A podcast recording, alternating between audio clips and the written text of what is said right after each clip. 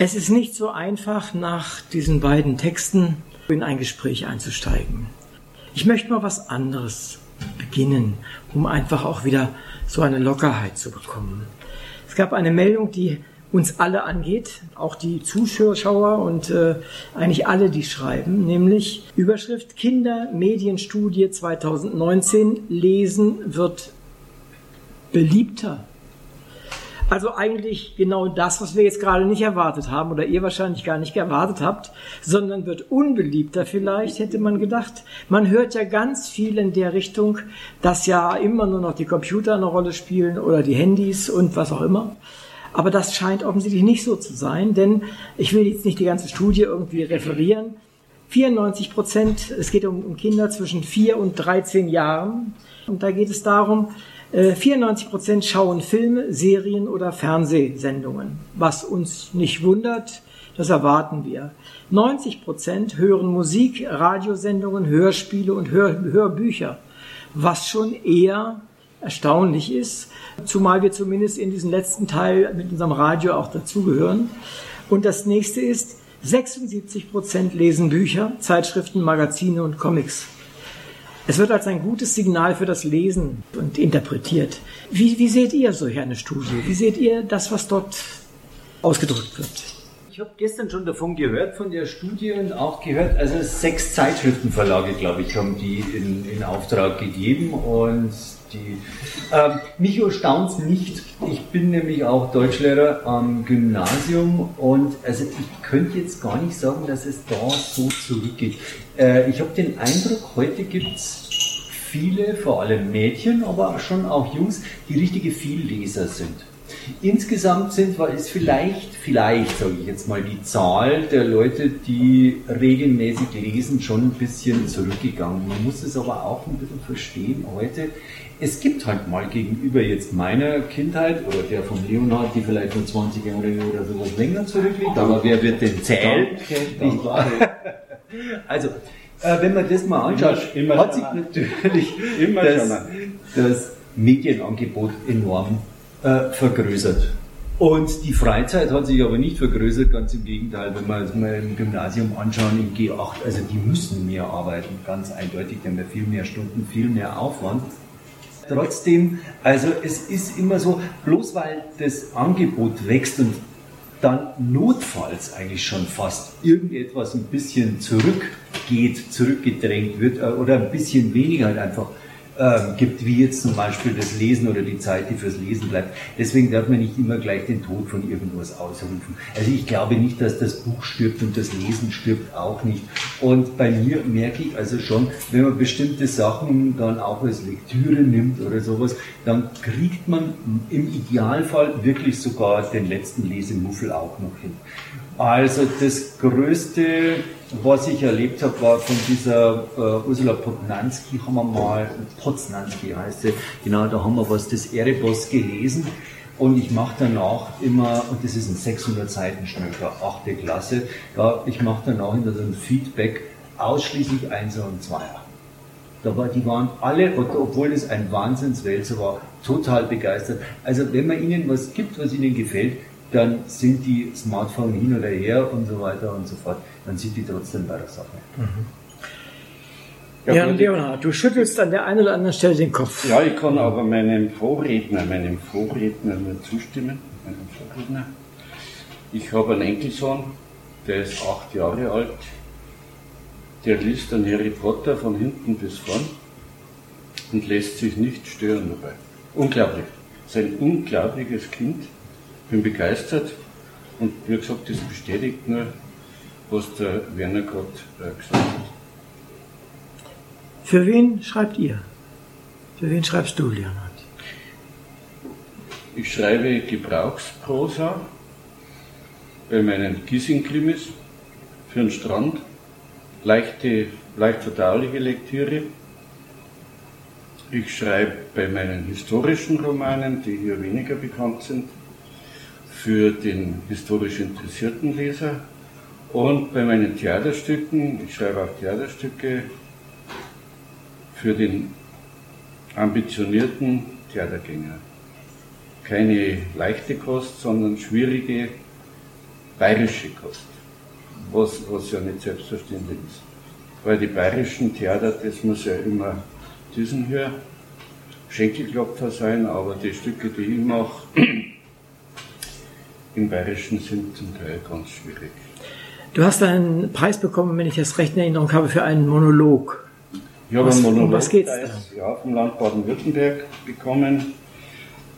Äh, das ist ein Mann, der unter einen Lastwagen gekommen ist und dadurch geistig behindert ist und der wurde beauftragt von der Dorfgemeinschaft, ein Asylbewerberheim anzuzünden. Und er wurde dafür bezahlt. Und er hat es gemacht. Und er trägt auf der Bühne in diesem Monolog seine Beichte in bayerischer Sprache. Und er verzweifelt dran. Mhm. Da fällt mir eine Frage zu ein an dich, Werner. Mhm. Ähm, so ein Monolog, wäre das nicht auch etwas für jüngere Leute, für die Schule? Die hören so viele Monologe von den Lehrern, die, die brauchen dringend Dialoge, glaube ich. Nein, also dass man das dort aufführen kann, ja, kann sein, weiß ich nicht. Ich, da müsste ich es wirklich kennen, das kann ich jetzt äh, bloß vom Sujet her Gott, man kann ja alles aufführen. Ja, alles aufführen. Ähm, also insofern kann man schon machen, ja, auf jeden Fall. Aber ob das jetzt, ich denke, es ist nichts Spezielles jetzt für Schulen. Ich würde sogar sagen, im Großen und Ganzen, ist, man sollte es gar nicht in den Schulen, kann man eigentlich querbeet alles spielen. Mhm. Ich würde das für Schulen nicht ja. empfehlen. Ich würde in den Schulen oft nicht empfehlen, dass man Shakespeare spielt, wie sie bei ja. uns auch immer ja. machen, weil einfach die Schüler damit überfordert sind, rein von ihrem schauspielerischen Können. Aber ansonsten es gibt eigentlich deswegen, das war jetzt scherzhaft vorher äh, gesagt, aber es gibt einen Punkt, der gegen einen Monolog spielt, ist, man hat eine Theatergruppe und die sollen alle spielen. Dann müsste man halt einfach mal ähm, das einbauen in einen Abend oder was, wo man dann danach eins spielt, wo dann die zehn Leute von der Theatergruppe ja. ran können. Aber ein Monolog ist ein bisschen undankbar eigentlich, aber wirklich bloß aus diesem einen Grund. Mhm. Vom Thema her, klar, man könnte es vielleicht eher lesen. Der, der Monolog, den ich da meine, der heißt George das ist der Monolog, der den, den Monolog gibt, der heißt George, der Darsteller, der ist augenfüllend. Also den kann man ah, okay. nicht nur so, so machen. Ich kam im Wesentlichen darauf wegen des Themas, äh, was ja, ja doch sehr, sehr aktuell und äh, leider immer das aktueller, mein, mein dass man Asylbewerberheime anzündet, Juden beleidigt und bespuckt auf der Straße, wie in Schwabing geschehen. Mhm. Also weiß nicht, wohin der Weg uns führt. Führt mich nochmal zurück zu der ja. Eingangsfrage, nämlich ja. für wen schreibst du? Für alle, die meine Bücher kaufen. Nein, aber für wen schreibe ich? Also ich gebe es zu, die meisten Sachen, die ich schreibe, würde ich einfach sagen, das ist ein bisschen anspruchsvolle Unterhaltungsliteratur, ähm, bei der man natürlich immer wieder auch schöne Themen verpacken kann. Das ist egal, ich, ich mache ja auch Theater, Bücher. Ich habe jetzt zum Beispiel mal ein Stück gemacht, der Männerrechtler, wo ich, glaube ich, auf sehr, sehr amüsante Weise genau dieses, aber durchaus ernste Thema, nämlich, dass es auch Männer, dass es auch Männerdiskriminierung gibt. Ganz schlicht und einfach. Also ein paar ganz einfache Beispiele. Männer werden nachweislich für die gleichen Vergehen stärker bestraft von Richtern. Das kann man nachlesen. Das ist so. Das ist einfach ein Fakt und da gibt es tausend Sachen. Und das ist ein ganz ein schwieriges Thema. Zum einen äh, muss man sagen, deswegen ist die Frauenrechtsbewegung und die Emanzipationsbewegung unangetastet. Das heißt, das ist nicht unbedingt dagegen oder was bloß, aber man darf einfach sagen, es gibt auch Männerdiskriminierung. Äh, zum anderen wird es oft in die rechte Ecke gedrängt. Die gibt es definitiv, es gibt diese Maskulinismusbewegung und das sind also Leute, mit denen ich auch nichts zu tun haben will oder sowas. Das sind dann definitiv eisernste Trump-Wähler oder sowas, also diese Kategorie. Aber es gibt die ganz stinknormalen Leute, die sagen, hey Leute, okay, Frauenbewegung ist das eine, ist vollkommen richtig, sollen ihr Ding machen, aber es gibt eben auch Männerdiskriminierung, wie das Beispiel, was ich gesagt habe. Und da habe ich, glaube ich, einen ganz amüsanten Aufhänger gehabt, ähm, wo dann ein Mann sich benachteiligt fühlt und seine Frau ist die Bürgermeisterin und sie, er äh, tritt dann als Bürgermeisterkandidat für die Gegenpartei, für so eine Männerrechtspartei auf. Und es geht dann wie, also wie im Ersten Weltkrieg im Schützengraben wird da ein, ein Stacheldraht gespannt da drin. Es ist sehr lustig, sehr amüsant, das Ganze. Ah, aber trotzdem, ich glaube, wenn es jemand sieht, der kann sich amüsieren und wird mit einem Problem konfrontiert, über das er dann einfach ein bisschen nachdenken kann und sich selbst eine Meinung bilden. Das ist das, was mir immer wichtig ist. Ich will auf gar keinen Fall irgendwas jemandem vorkauen, sondern also auch in diesen fünf Geschichten, die da drin sind, äh, zum Beispiel jetzt in der Anthologie, also diese Geschichte mit den Silhouetten, da kann sich jeder danach seine eigene Meinung bilden. Das ist mir ganz wichtig. Also eben, sagen wir, anspruchsvolle Unterhaltung mit Denkanregungen. Und gerne auch manches, das eine oder andere auch mal für ein bayerisches Publikum, das ist jetzt der Männerrechtler nicht. Aber bei mir scheint jetzt heuer eine Anthologie noch mit bayerischen Kurzkrimis. Da habe ich es dann auch ganz gern ein bisschen weiß-blau, weil ich bin ein gestandener Niederbayer. Ich komme nochmal auf deine Geschichte zurück, Leonhard die ist ja nun durchaus nicht so einzuordnen, wie ich erzähle mal was und macht euch eure Meinung, sondern die Wortwahl, die du benutzt, äh, die Ausdrücke, die du benutzt, zeigen, dass du das sozusagen mit Absicht dort hingelegt hast, dieses Papier. Äh, wen, wen willst du damit aufrütteln? Willst du damit jemanden aufrütteln oder wolltest du es noch an der Seele schreiben? Ich will gegen jegliche Art von Populismus aufrütteln gegen jede Art von Geschichtsklitterei, Stichwort Fliegenschiss der Geschichte. Und es muss sein, dass man auch gerade jungen Leuten erklärt, dass dieses, dieses Umfeld, dieser Wohlstand nicht selbstverständlich ist, dass Demokratie nicht selbstverständlich ist, dass wir täglich dafür kämpfen müssen, das soll diese Geschichte, wenn auch drastische Worte fallen, aber die Geschichte entspricht der Wahrheit. Sie ist passiert. Und das ist mein Anliegen, dass man die, gerade jungen Leuten sagt, passt auf. Es kann auch ganz anders kommen. Gauland, Höcke und Co., Trump, wie schon angesprochen, oder in Ungarn Viktor Orban. Man muss schauen, dass diese Dinge nicht wieder hochgeschaukelt werden mit einschlägiger Antisemitismus. Die, die Leute sind sehr beeinflussbar und darum habe ich diese Geschichte geschrieben und ich bin am Lutz Kreuzer und am Obi Gerwin sehr dankbar, dass, dass sie diese harte Geschichte, wobei ich nur die einfacheren Teile gelesen habe, mit aufgenommen haben in die Anthologie. Dieser, dieser Titel, die gruseligsten Orte in München, äh, imaginiert ja verschiedenste Dinge. Zwischen ich grusele mich vor, vor eingebildeten Gefahren bis hin zu dem, was dort geschehen ist an bestimmten Orten, an bestimmten Plätzen, die, die wir sehen. Vorhin, als ich fragte, für wen schreibt ihr, war das eigentlich noch ein bisschen abstrakt. Jetzt, äh, in dem, was du gerade gesagt hast, ist es ja doch schon stärker auf jüngere Leute gedacht. Weil die Alten, also so habe ich, was Hans, Hänschen nicht lernt, lernt Hans nimmer mehr, die muss man wahrscheinlich gar nicht überzeugen. Die kann man nicht überzeugen wahrscheinlich. Es geht eher um die danach. Und sind, ist das nicht eure Aufgabe als Schriftsteller? Seht ihr dort eine Aufgabe für sehe, euch? Das sehe ich als meine Aufgabe.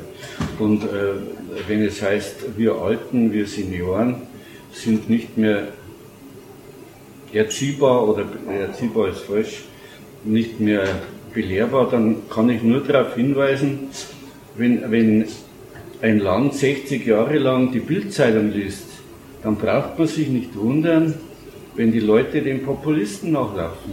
Es geht um die Jugend, es geht nicht mehr um mich, es geht schon gar nicht mehr, mehr um meine Kinder, mein Sohn ist jetzt 44. Es geht um die Kinder der Kinder, die müssen, der Samuel, der Vielleser, der nicht gestört werden kann beim Lesen, weil er so versinkt in seiner Literatur, der ist jetzt acht Jahre alt, der wird noch, sagen wir, da wir mal Pi 70 Jahre zu leben haben, wenn alles gut geht. Diese Kinder muss man darauf hinführen, dass es nicht selbstverständlich ist in einer Demokratie, in der alles immer sofort zur Verfügung steht, zu leben, sondern man muss täglich dafür kämpfen und ich als Schriftsteller mit meinen geringen Kräften kann das nur auf diese Weise tun. Bleib nochmal bei dem Thema ja. und bei dem, das du speziell angesprochen hast. Ja. Ich selber habe ähnliche Dinge geschrieben und habe ziemlichen Gegenwind bekommen, dort wo ich das gelesen habe. Wie, wie äh, geht es dir dabei? Ich habe bisher keinen Gegenwind bekommen. Wahrscheinlich ist das Buch noch nicht so weit durchgedrungen, dass man Gegenwind in irgendeiner Weise. Aber ich bin da bin drauf gefasst. Also ich habe da kein Problem damit. Ich bin drauf gefasst, aber ich glaube nicht, dass da irgendeine Reaktion kommt. Und wenn sie kommt, dann kommt sie. Werner, du, ich habe, das steht hier bei mir auch, hast geschrieben oder bist im Trio Kabarett Kriminale. Ja. Magst du uns davon ein bisschen was erzählen? Gerne. Ja, also bei mir ist es so, dass ich eigentlich seit langem auch ein Bühnenmensch bin und habe jetzt sehr lange Solo-Kabarett gemacht. Das war sehr schön. Ich habe viele schöne Auftritte gehabt, bin schön in der Gegend herumgekommen. Seit diesem Jahr habe ich, also eine neue Gründung. Wir haben uns vor ein paar Jahren haben wir mal, habe ich ein Trio gegründet. Das ist ein bisschen eingeschlafen und jetzt haben wir ein mit einer Agentur einen guten Deal. Also wir haben eine wunderbare Agentur, die das macht, haben einen kleinen Schauspielerwechsel gemacht auch und seit Februar läuft es jetzt. Ich muss mehr oder weniger, das fällt mir jetzt nicht so schwer, oder ich werde deswegen meine Kabarettistenkarriere weitgehend einstellen und kaum mehr Auftritte machen, weil ich es schlichtweg nicht mehr schaffe. Wir kriegen so viele Auftritte, und zwar im ganzen deutschsprachigen Raum. Wir sind jetzt auch mal drei Tage in der Schweiz, wir waren schon in Zürich, wir sind in Linz und in Norddeutschland nicht. Das haben sie nicht so, aber Österreich, Schweiz und Süddeutschland. Und wir sind wirklich gut unterwegs. Es läuft toll. Wir sind zu dritt, was für mich einfach auch mal wahnsinnig schön ist. Nicht immer bloß allein unterwegs, allein im Auto hocken oder sowas, sondern einfach zu dritt. Wir verstehen uns gut ich brauche keine Plakate verschicken, ich muss mich um nichts mehr kümmern, ich brauche bloß da hinfahren, mein Zeug aufbauen und dann auch wieder einfahren. Das ist schön, es läuft super, wir kommen sehr, sehr gut an. Wir müssen danach immer so Feedbackbögen eben auch auslegen und die können dann, die klassisch die Schulnoten von mhm. 1 bis 6 werden dann verteilt. Also wir haben es jetzt wirklich mal geschafft im Oktober, im, im Oktober, sage ich, im April hatten wir einen Auftritt, das war der fünfte oder sechste, da hatten wir einen Schnitt von 1,1. Hey. Da, ja, das ist irgendwie verdient. Und es macht halt einfach Spaß. Der Aufhänger ist, dass, dass es eben zum, das heißt auch Blutmond, es in der Nacht des Blutmonds spielt, da wird eine ermordet, die den Ruf hatte, eine Hexe zu sein. Wir führen halt dann so sechs Verdächtige vor. Es ist sehr interaktiv, das Publikum darf mitraten, darf die Verhöre machen, mitmachen. Und ich muss wirklich sagen, sowohl für uns, und wir merken immer auch, wie auch beim Publikum, der schönste Akt ist wirklich der, wo die Verdächtigen kommen und das Publikum befragt die. Mhm. Es ist zwar ein total spontan, was wir machen, wir müssen es wie Improvisationstheater, aber es ist eine richtige Sau, glaube ich. Das glaube ich. Also es hört sich sehr gut an. Äh, wann ist der nächste Auftritt in München oder Umgebung? Äh, wir sind im März oder April sind wir im, im Hofbräukeller. Im Hofbräu, Hofbräukeller ja. am Wienerplatz. Das kennt ja, ja jeder. März, und, äh, ich glaube im März sind wir dort. Ne? wir werben schon mal, was noch ein bisschen hin, trotzdem werben wir vorsichtshalber schon mal. Leonhard, du hast was über Cholera geschrieben. Ich habe äh, nichts über Cholera geschrieben, ich habe in einem Roman, was, die Cholera-Epidemie in München steht ja, ja, bei mir ist, ja, im Roman Hundsgift. Genau, danke. Ich habe Titel nicht mehr. Da geht es um, das ist ein historischer München-Roman, der spielt im Jahr 1854 in München. Da war ausgehend von Giesing, war Giesing noch eine eigenständige Gemeinschaft, äh, Gemeinde und äh, da war dann in München eine große Cholera-Epidemie und im Rahmen dieser Romanhandlung kommt auch die Cholera vor. Da war die große Münchner Ausstellung, Industrieausstellung, die erste am botanischen, alten botanischen Garten mit einem Glaspalast der dem Londoner Glauspalast nachempfunden war. Und dieser Glauspalast ist später abgebrannt. Und die Epidemie ist im Juli, wenn ich es richtig erinnere, 1854 ausgebrochen. Und daraufhin musste die Industrieherstellung schließen. Das ist im Rahmen der Handlung fließt das mit ein, weil man damals nicht gewusst hat, woher die, die Cholera kommt. Da hat man gemeint, das sind Miasmen, die in der Luft. Mhm. Das hat man damals noch nicht gewusst. Das zum Thema Cholera. Ich bin also kein weder Mediziner noch. Ich muss leider dazu sagen, diese historischen Romane habe ich inzwischen aufgehört, weil das eine derartige Recherche ja, ist, dass man sagt, also, ist das die Sache wert? Weil wer weiß heute noch, was 1854 in München war. Da hat man nicht gewusst, dass der Marienplatz Schrannenplatz noch hieß und, und was hat der Arbeiter verdient, was hat das Brot gekostet, wie war die Polizei aus, das war nicht die Polizei, das waren die Gendarmen.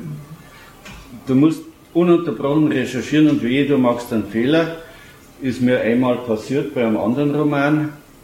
Ich habe einen lieben Bekannten, der ist offenbar da besser versiert wie ich und ich habe in dem Roman einen Landschaftsmaler drin gehabt, der damals wirklich gelebt hat und der hat, der, mein Freund hat mich dann angerufen und hat gesagt, du, das ist kein Landschaftsmaler, das war ein Porträtmaler.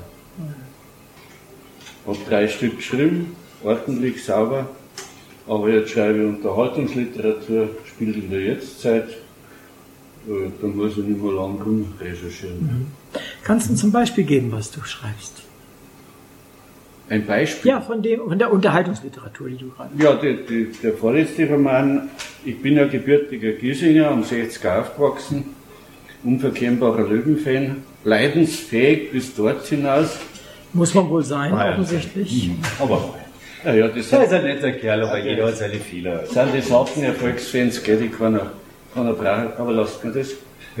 Äh, der vorletzte Roman heißt Letzte Ausfahrt Giesing, spielt in Giesing.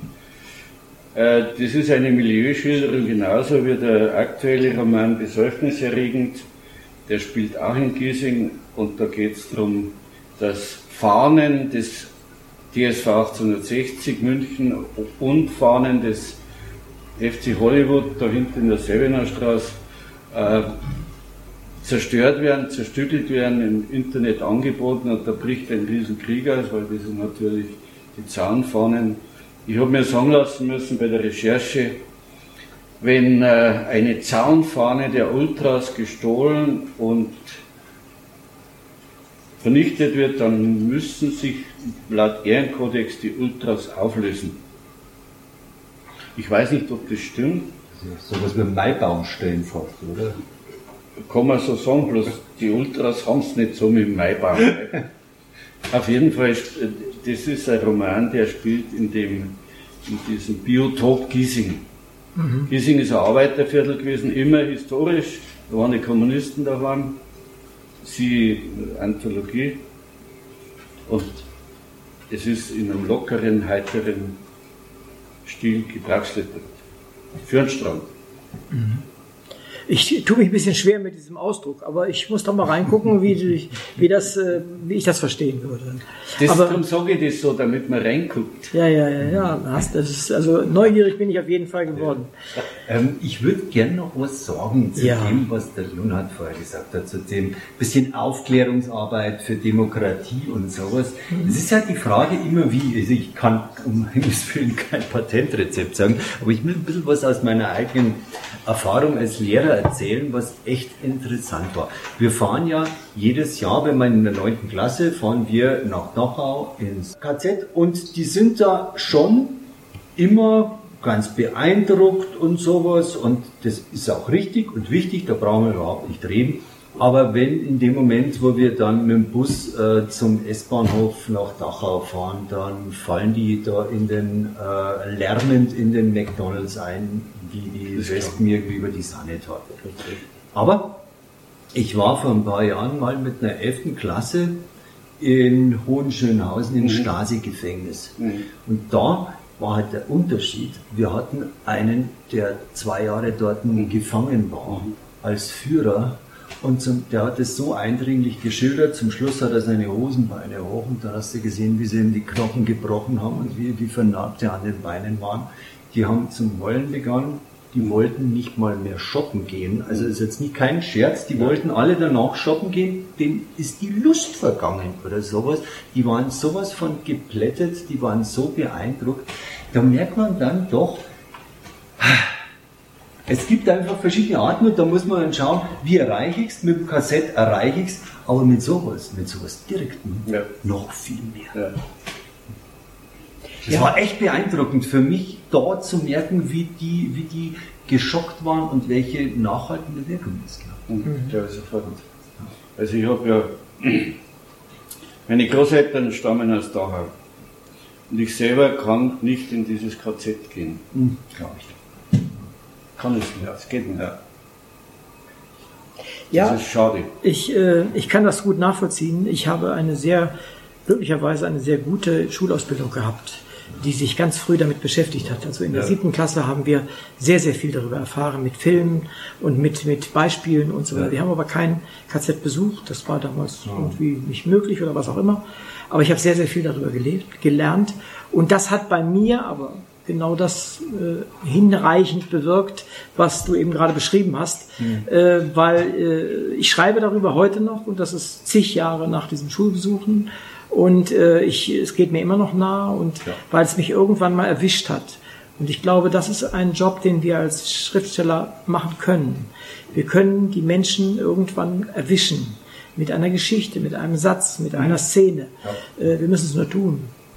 Und ähm, ich denke mal, aber aus dem, was, was du schon, schon vorgetragen hast in deiner Geschichte, die du vorgelesen hast, da versuchst du das genau. Und wenn da ein Satz nur sitzt, nur einer, der, dann, dann reicht das. Und wenn das, das ist nicht bei jedem, es ist bei zwei Prozent der Menschen, die das lesen oder hören. Das reicht aber völlig hin.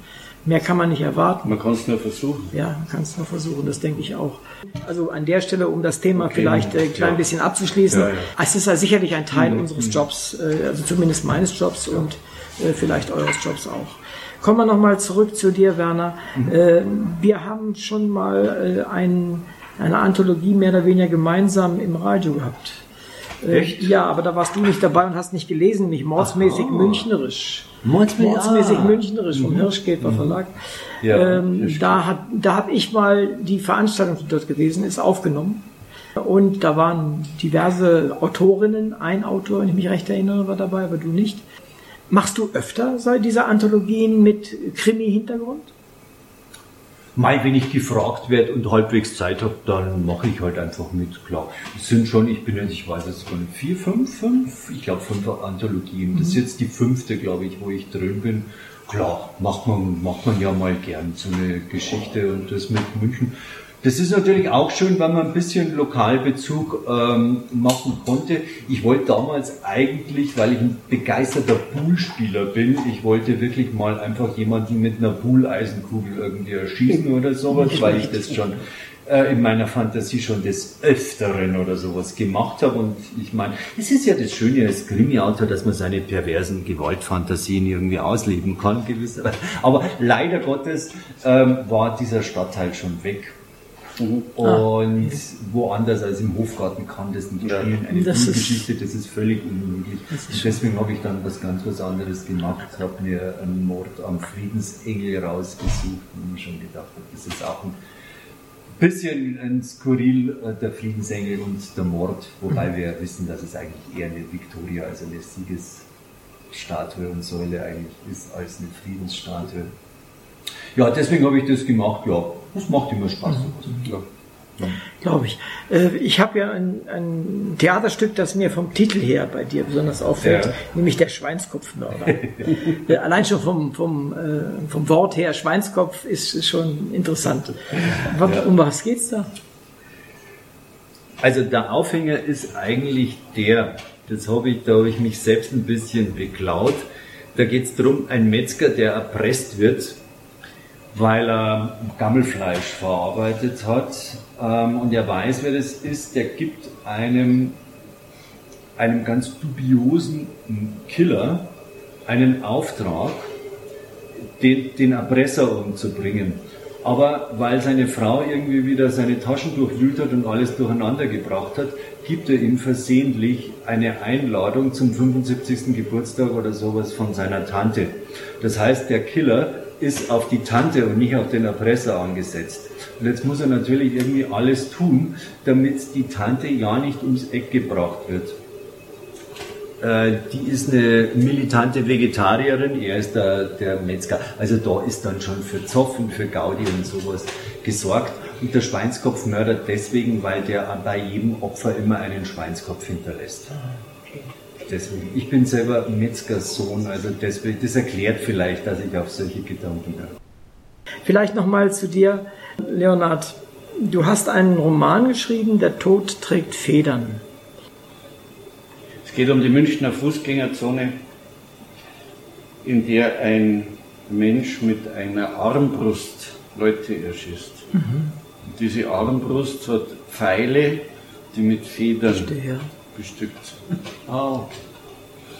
Und eine Szene spielt am Marienplatz, da schießt der Mörder aus dem Kasten, in dem die, äh, die Schäffler, die Figuren oben tanzen, schießt er runter auf Passanten und eine Leserin hat mir gesagt, jetzt mal, wenn sie auf dem Marienplatz unterwegs ist, schaut sie dann auf und hat ein komisches Gefühl. Das ist doch nicht schlecht. Das ist doch ein, ein guter Erfolg. Worauf der schießt, gut, das geht drauf ein. Worauf der Mensch, der Mörder schießt, ist der kommende Bundes- oder der Bundeskanzlerkandidat, der auf dem Marienplatz auf ein Podium hat, Riesenpodium, und eine Rede hält. Und auf diesen Kandidaten schießt er, um das auch zu sagen. Aha. Mordsappetit. Mhm. Ars Vivendi. Mhm. Ja. ja. Oh, das ist lange her. Das ja, ist lange ja. her. Das hat ja die Angela Esser, das ja. war meine erste Anthologie, wo ich drin war, die Angela Esser ja eben angeleiert mhm. damals. Da ging es einfach darum, eine Geschichte mit einem Rezept zu machen, mit ein bisschen einem typischen. Und ich habe damals äh, ein Rezept aus meiner Heimat, der Hallertau, genommen, nämlich etwas, das es eigentlich nur da gibt und das auch bloß zu einer speziellen Zeit, nämlich Spargel, äh, den Hopfenspargel. Mhm. Also die Hallertau ist ja die große Hopfengegend und den Hopfenspargel, das sind die Spitzen, die dann ausgebuddelt werden. So im April macht man das normal, bevor er richtig rauskommt. Das ist eine Delikatesse. Ach. Ja, ist lange Zeit äh, in Vergessenheit geraten gibt es ja eben bloß da in Nalatau. Da gibt es irgendwie, es ja, gibt ja. vielleicht drei, vier, fünf Orte überhaupt, wo man die bloß bekommt. Guck an. Also habe ich noch nichts also Das ist eben was, was ganz was Besonderes. Mhm. Und äh, ja, das war mein besonderes Rezept. Wir haben dann natürlich extra dazu geschrieben, dass man es auch mit Spargel machen kann, das ganze Rezept, weil Hopfenspargel kriegt ja eben keiner. Das ist Und deswegen der Mordsappetit. Also, bei diesem Mordsappetit ja. kann ich mich erinnern, hat mich die Angela angerufen, hat gesagt, sie braucht dringend ein Vorwort und ein Nachwort. Und zwar in Versform. ah, stimmt, ja. Ge genau, du hast ja zwei Gedichte geschrieben. ich habe dann im Krimi-Tag. Ja, habe ich gesagt, Angela, du als Lyriker bin ich jetzt nicht direkt überzeugend, aber nein, dann habe ich es halt gemacht. Da ging es um einen Hugo und um einen Spritz, Hugo Spritz und, und, und Vorwort und Nachwort habe ich dann. In Versform. Kommen wir nochmal auf die Gegenwart. Was tut ihr, um eure Bücher zu verkaufen?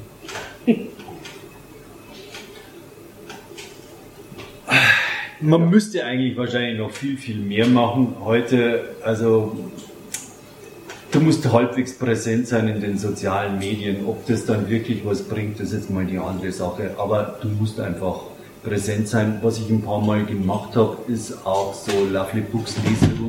Was aber sehr schön ist, weil man dann mal einen direkten Draht zu den mhm. Lesern hat.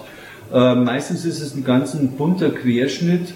Und es sind ja Leute, die völlig unbekannt sind von überall her. Also das fand ich eigentlich immer eine ganz nette Erfahrung, diese Lovely Books Leserunden soziale Medien, Lesungen bringen auf jeden Fall auch was. Was man noch viel mehr bedienen müsste, was ich jetzt auch ganz wenig tue, äh, ist so Blogger, Literaturblogger bedienen mhm. Also da sind da andere ganz rührig, weil ich habe es jetzt zum Beispiel gemerkt, ich habe meine erste Romantrilogie, da habe ich die Rechte bekommen und habe es jetzt als E-Book mit neuem Cover neu herausgegeben. Und da war wirklich eine, die war von dem ersten Band total begeistert, hat mir eine super Kritik geschrieben. Die war drin und bei, bei E-Book sieht man es ja sofort. Mhm. In der Woche drauf sind 25 ja. Bücher verkauft. Ja, ja, das macht was. Das ist wirklich, das war und das war deswegen genau. Ja. Also da muss man schon, da müsste man eigentlich noch viel mehr dahinter sein, aber ah, ich weiß nicht, ich ehrlich gesagt, mir widerstrebt es ein bisschen, weil ich will mich da nicht so anwanzen und anbieten, aber man müsste es eigentlich noch. Da hat der Werner recht, man müsste mehr tun, aber also ein Beispiel nur, äh, es ist auf Bayern 1 Radio eine Besprechung gekommen, zu dem besäufniserregend. Daraufhin sind die Verkäufe bei Amazon ja. gehen hoch. Und jetzt waren wir vor einer Woche waren wir, war ich bei Radio Arabella in München. Die haben auch ein Interview gemacht und aufgenommen und wenn das gesendet wird, was bisher nicht der Fall war, dann schaue ich auch nach, was dann passiert. Aber wie der Werner sagt, mit Lesungen, die meisten wollen keine Wasserglaslesungen mehr, oder Auto mit einem Glas Wasser da sitzt. Es gibt andere Meinungen, weiß ich. Was ich dann. Bier dazu. Ja, das tue ich sowieso. Bei dem Roman muss ich ja Bier trinken. Äh, was ich dann mache, ich bin ja Musiker, Gitarrist und nehme meine Gitarre mit und wenn ich aus dem Buch liest, dann das jetzt erst wieder, in vier Wochen mache ich das in Kirsing wieder, dann singe ich halt ein paar Lieder dazu. Das ist dann keine Wasserglaslesung mehr und bei den Leuten kommt Musik gut an, weil sie sich ein bisschen entspannen können. Ich denke mal, wichtig ist auch dass die Personality desjenigen, der schreibt. Es war, glaube ich, früher nicht ganz so wichtig, wer das ist, der da war. Der wurde erst durch sein Werk wichtiger. Mittlerweile scheint mir das oft genug etwas andersrum zu sein. Habt ihr da Erfahrungen? Wobei man Werk und Autor trennen sollte. Ne? Ja, das schon, aber trotzdem wird der, der Autor heute viel stärker betont bei ganz vielen Büchern. Das ist mir aufgefallen. Ja, den Eindruck habe ich auch. Ja. Und. Äh, das birgt, aber du hast ja recht, das, hat, das birgt die, die Gefahr, dass diese beiden Dinge ineinander rutschen. Ja, so wurde ich beim Schorsch beschimpft. Ja. Bei meinem Monolog wurde ich beschimpft. Das glaube ich, ja. ja. als als äh, Beschmutzer der bayerischen Seele ja, ja. beworfen. Aha. Das war, das war richtig übel. Aber letztendlich ist es doch genau das, worum es geht. Ich meine, beschimpft zu werden ist nicht so toll, ne? aber die Leute zu bewegen. Die waren bewegt. Es ist kein Spaß. Ist kein Spaß. Ne? Tut auch weh, das zu schreiben. Ne? Steffi hat einen ähnlich harten Text geschrieben. Es tut, also jedenfalls tut es nicht gut, wenn man das Schicksal dieses Menschen nachverfolgt, dann kann man eigentlich egoistischerweise, könnte man sagen, Mensch, bin ich froh, dass ich heute lebe. Mhm. Also Spaß macht das nicht, aber es muss sein.